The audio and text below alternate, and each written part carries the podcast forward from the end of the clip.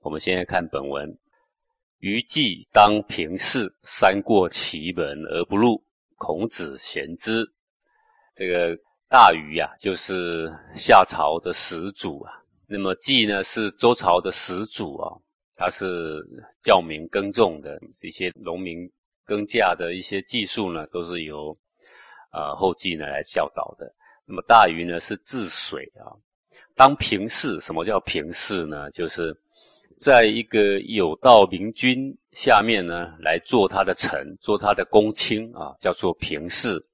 呃，其实他们所处的世代呢，并不是太平的盛世，也不是没事的，也不是没灾难的。其实是灾难很多的啊，那像大雨的时候呢，特别是这个洪水泛滥呐，在后季的时候呢，特别是五谷架设不熟了啊，因为大家不知道怎么样去耕种，所以呢闹了很严重的饥荒等等。所以这边的平视指的不是世界无事，而是指说这个他们为一个臣，希望能够为国家做点事，而国家呢此时此刻呢也有灾难，正需要人才付出。那么上面呢，正好有明君啊，可以帮他撑着。一个有才干的臣要做事，上面如果没有明君的话，那总是受很多小人排挤嘛啊。所以这边所谓的平视，就是说他可以付出他的才学啊，可以大胆的去做，而不必顾忌小人，叫做当平视。三过其门而不入，这个是指大禹呀，为了平水患，能够救百姓。那么曾经有三次呢，距离他的家门呢非常非常的近，但是因为要赶着工程的行程啊，这个为了公家顾不了私家，所以走过门前呢也没有进去看看妻小啊，那种为国家奉献的心呐，可想而知。孔子贤之，孔子呢就称赞大禹啊、后继啊为百姓设想啊，而忘掉了私事的这种胸怀啦。颜子当乱世，居于陋巷，一箪食，一瓢饮。人不堪其忧，颜子不改其乐。孔子贤之。这个颜回呢，他当乱世。什么叫做乱世呢？就是世界动乱，也叫乱世。还有呢，碰不到明君，那才是真正的乱世啊。那么颜子呢，他没有这个公卿之职啊，他不是公务人员呢，不是当人家的臣。因为什么？因为他当乱世啊。当乱世，他付出一己之力，上面如果没有明君撑着，实在是干不了什么事啊。所以他宁可啊。抱着他的这个长才啊，然后呢，一箪食一瓢饮，在陋巷里面啊，就住在一个小小的巷子里啊，非常贫穷。一箪食，那个箪是一个小小的竹篓啊，一个小小的竹篓装着米饭，叫做一箪食，就是一点点饭的意思啦。一瓢饮啊，就是一一杯清水的意思啊。这两个呢，都是比喻非常的贫穷。人不堪其忧，言子不改其乐。说一般的人碰到自己的贫穷啊，总是非常的忧虑啊，整天以泪洗面的多的是，因为贫穷而自杀的也多的是，那真是没出息啊！你看看，言子不改其乐，有没有？说人穷啊，志不穷啊，穷的有骨气，穷得乐在其中，还可以整天做学问，在穷的时候呢，怎么样不改他的气节啊？啊，有历练不完的气节。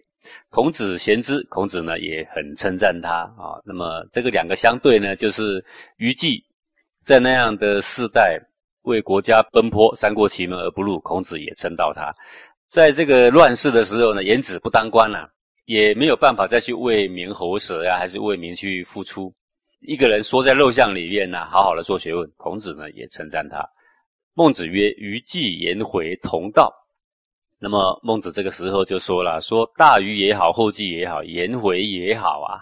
那么他们呢，为国为民的心是一样的，那做学问的心也是一样的。不过呢，时运不同啊，时运不同。如果把它换个地位呢，他们作为还是会一样啊。于斯天下有逆者，有己逆之也呀。这个大禹为什么三过其门而不入呢？他看到天下那么多被这个洪水泛滥啊。”啊，给淹没的人呐，啊，所以心里非常的不舍，就好像自己也遭受到水患一样嘛。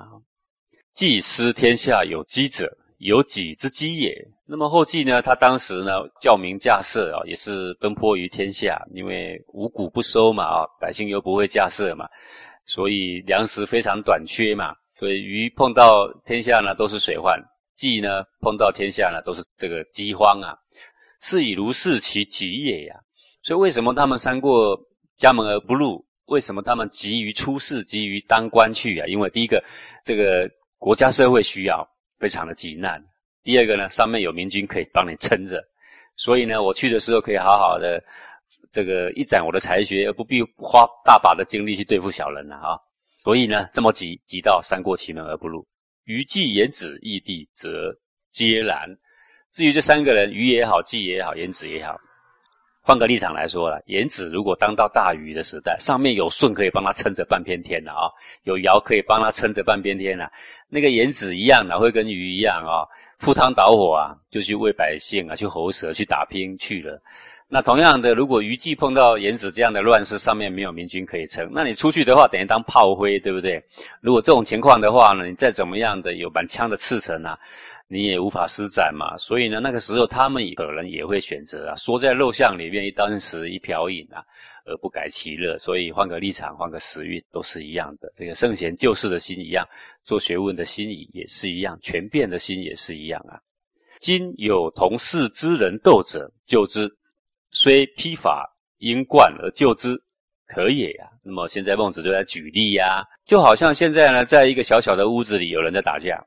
救之，那你？你应该要马上去劝架呀，把他们两个架开啊。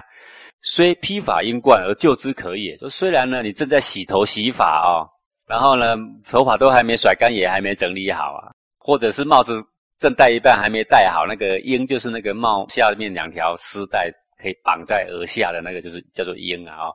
缨冠的意思就是说，这个缨还没解好，然后就把冠子急急的给戴上了。意思就是衣冠不整了，衣冠不整，赶快去救他。他们两个，你现在正在穿衣服穿一半，或是在洗头洗一半，两个人在同事里面超哥打架了，马上冲出来，顾不得衣冠，马上去救他。可以？为什么可以呢？因为打架的人就在你身旁，可以救的人就是你。啊，你最使得上力呀，你的位置呢最有责任去劝架，你不劝他们两个打死了，对不对？所以必须呀，赴汤蹈火去救啊。他在比喻什么呢？比喻于计吧，啊。余计呢，就是他有才干救，上面有人愿意帮他撑，虽披发因冠，三过其门而不入，还是要救，可也啊。相邻有斗者，披发因冠而往救之，则祸也呀。虽庇护可也呀。那换个立场来说，在同乡里面相邻就是远一点的地方了，不是同事里面超哥了啊。在好长好长的一条巷子的最末端啊，有人在那边打架，虽然打架要去劝，可是呢。这个你走到那里呢，架也打完了呢，鞭长莫及就对了啦。虽然你要救也势不得力，等到去那呢，人家也打完了。披发因冠而往救之，则祸也。那个时候，如果你把他当成在身边的人有难，那么让猴急的披发因冠，然后就冲出去，有没有衣服都没穿好，然后跑到很远很远的林里，跑了两个小时才到，又不是你爸，又不是你哥，对吧？是一个普通人，而且他旁边还有邻居，还有住宅，旁边有人可以救，你急个什么呢？这个。要救这一场两个人的打仗是临近者的事情，不是你的。所以庇护可也，因为别人可以做，你也管不着，你也施不了力，所以把门关着，在房子里面睡觉都可以，没有人会怪你的。好，那个是因为呢，这个事情发生在你鞭长莫及的地方啊，你是施不了力气的。就算你要施力，也没办法。所以这个时候关起大门睡觉了，没什么不恰当的。这在说什么呢？在说好比颜回吧，他不在其位。而且呢，生殖乱世，没有明君可以帮他撑持啊，可以当靠山呐。那这个时候再怎么管也没用，顶多呢是多当炮灰而已。所以关起门来睡大头觉呢，也不为过。而且呢，他关起门来好好的修炼做功夫啊，最后不是修成了复圣嘛，对不对？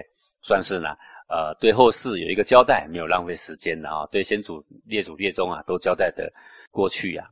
那么这一段呢，是在说圣贤。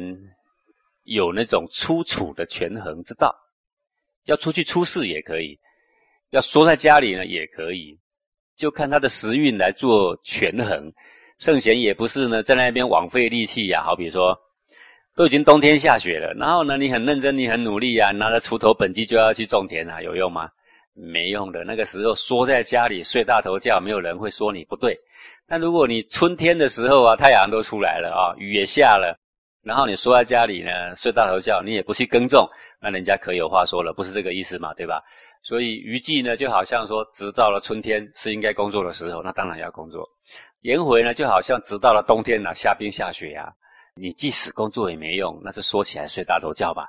所以圣贤有这种，呃出处权衡之道啊，不是一面往前，也不是一面的退后啊。这个是在为我们众生的一些说在山上修行不顾世事的人来说法，也是为那一些呢，不论这个呃世道如何的扭曲。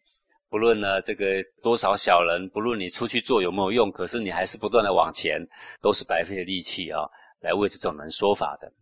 下一段，公都子曰：“匡张通国，皆称不孝焉。夫子与之游，又从而礼貌之。敢问何也呀？”这个公都子呢，问孟子说啊，说。匡章这个人呢，匡章是这个齐国的一个大夫啊，然后后来也从学于孟子啊。说匡章这个人呢，通国皆称不孝焉，全国的人都说他是很不孝的人。夫子与之游，又从而礼貌之。说孟子啊，你又跟他出去游山玩水，又对他呢这个很礼貌的样子，很和颜悦色的样子，敢问何也呀？为什么啊？啊，孟子说呢，说世俗所谓不孝者五啊。孟子说：“一般的人所谓的不孝呢，有五样啊。惰其视之，不顾父母之养，亦不孝也。说啊，视之非常的懒惰，然后呢，只顾懒散，不顾着去工作，然后去养他的父母，这是第一个不孝的。博弈好饮酒啊，不顾父母之养，恶不孝也。啊，说喜欢赌博，喜欢下棋呀，然后喜欢喝酒，反正就是重于娱乐。”而没有顾及到父母的这个奉养，不去好好的工作奉养父母，这是第二种不孝顺的。好货财，失妻子，不顾父母之养，三不孝也。好货财就是贪财，失妻子就是偏爱他的妻或他的儿子，不顾父母之养，三不孝也。这是第三种的不孝的人。纵耳目之欲，以为父母禄，是不孝也。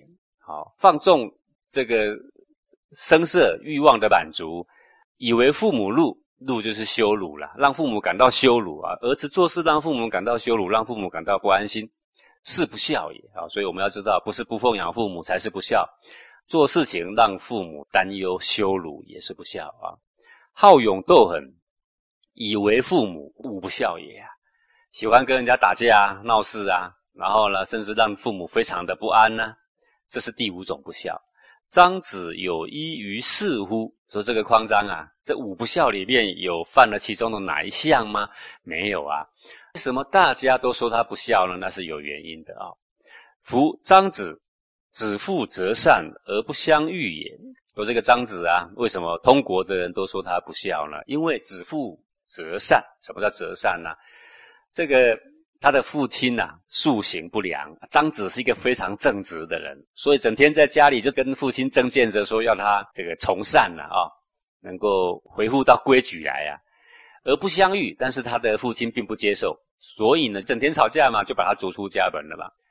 择善，朋友之道也；父子择善，贼恩之大者啊。说互相的责备对方，让他从善哦，这个是一般朋友之道。这个不是父子之道，父子之道是父慈子孝之道了啊！父子择善，贼恩之大者。呃，父子两个人呢，这个天天吵架啦，或者是天天拿棍子啦，有没有？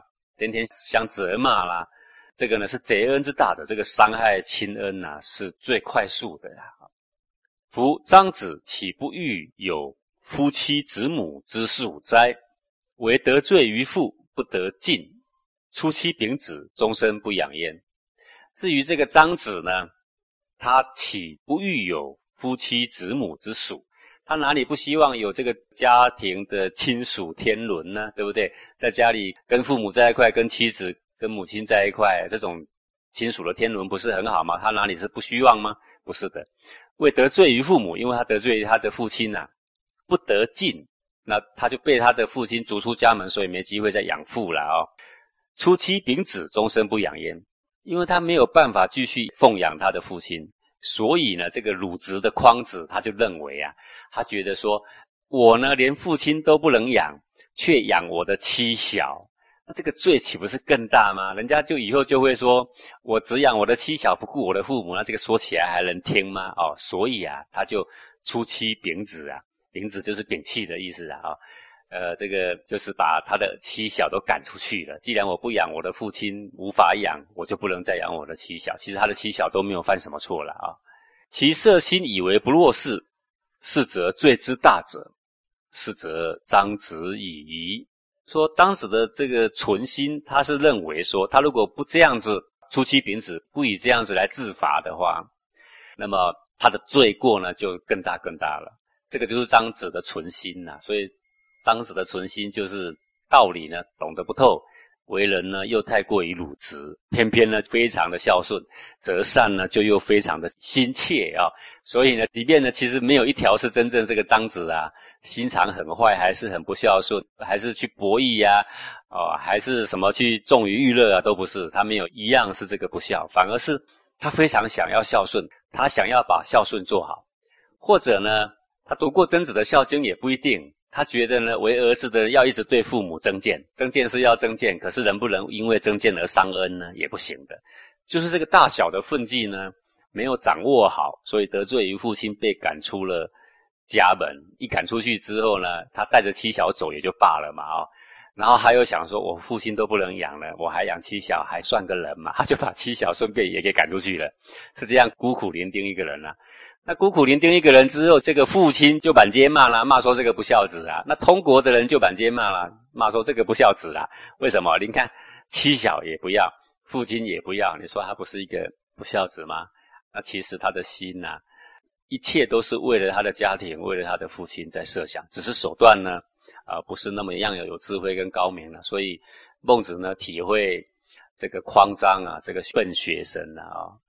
体谅他的苦心，而且处处被误会，所以呢，就刻意跟这个匡张啊，这个有赏一番，对他呢还非常有礼貌。那么弟子这么一问呢，孟子就有机会来替匡张学耻啊。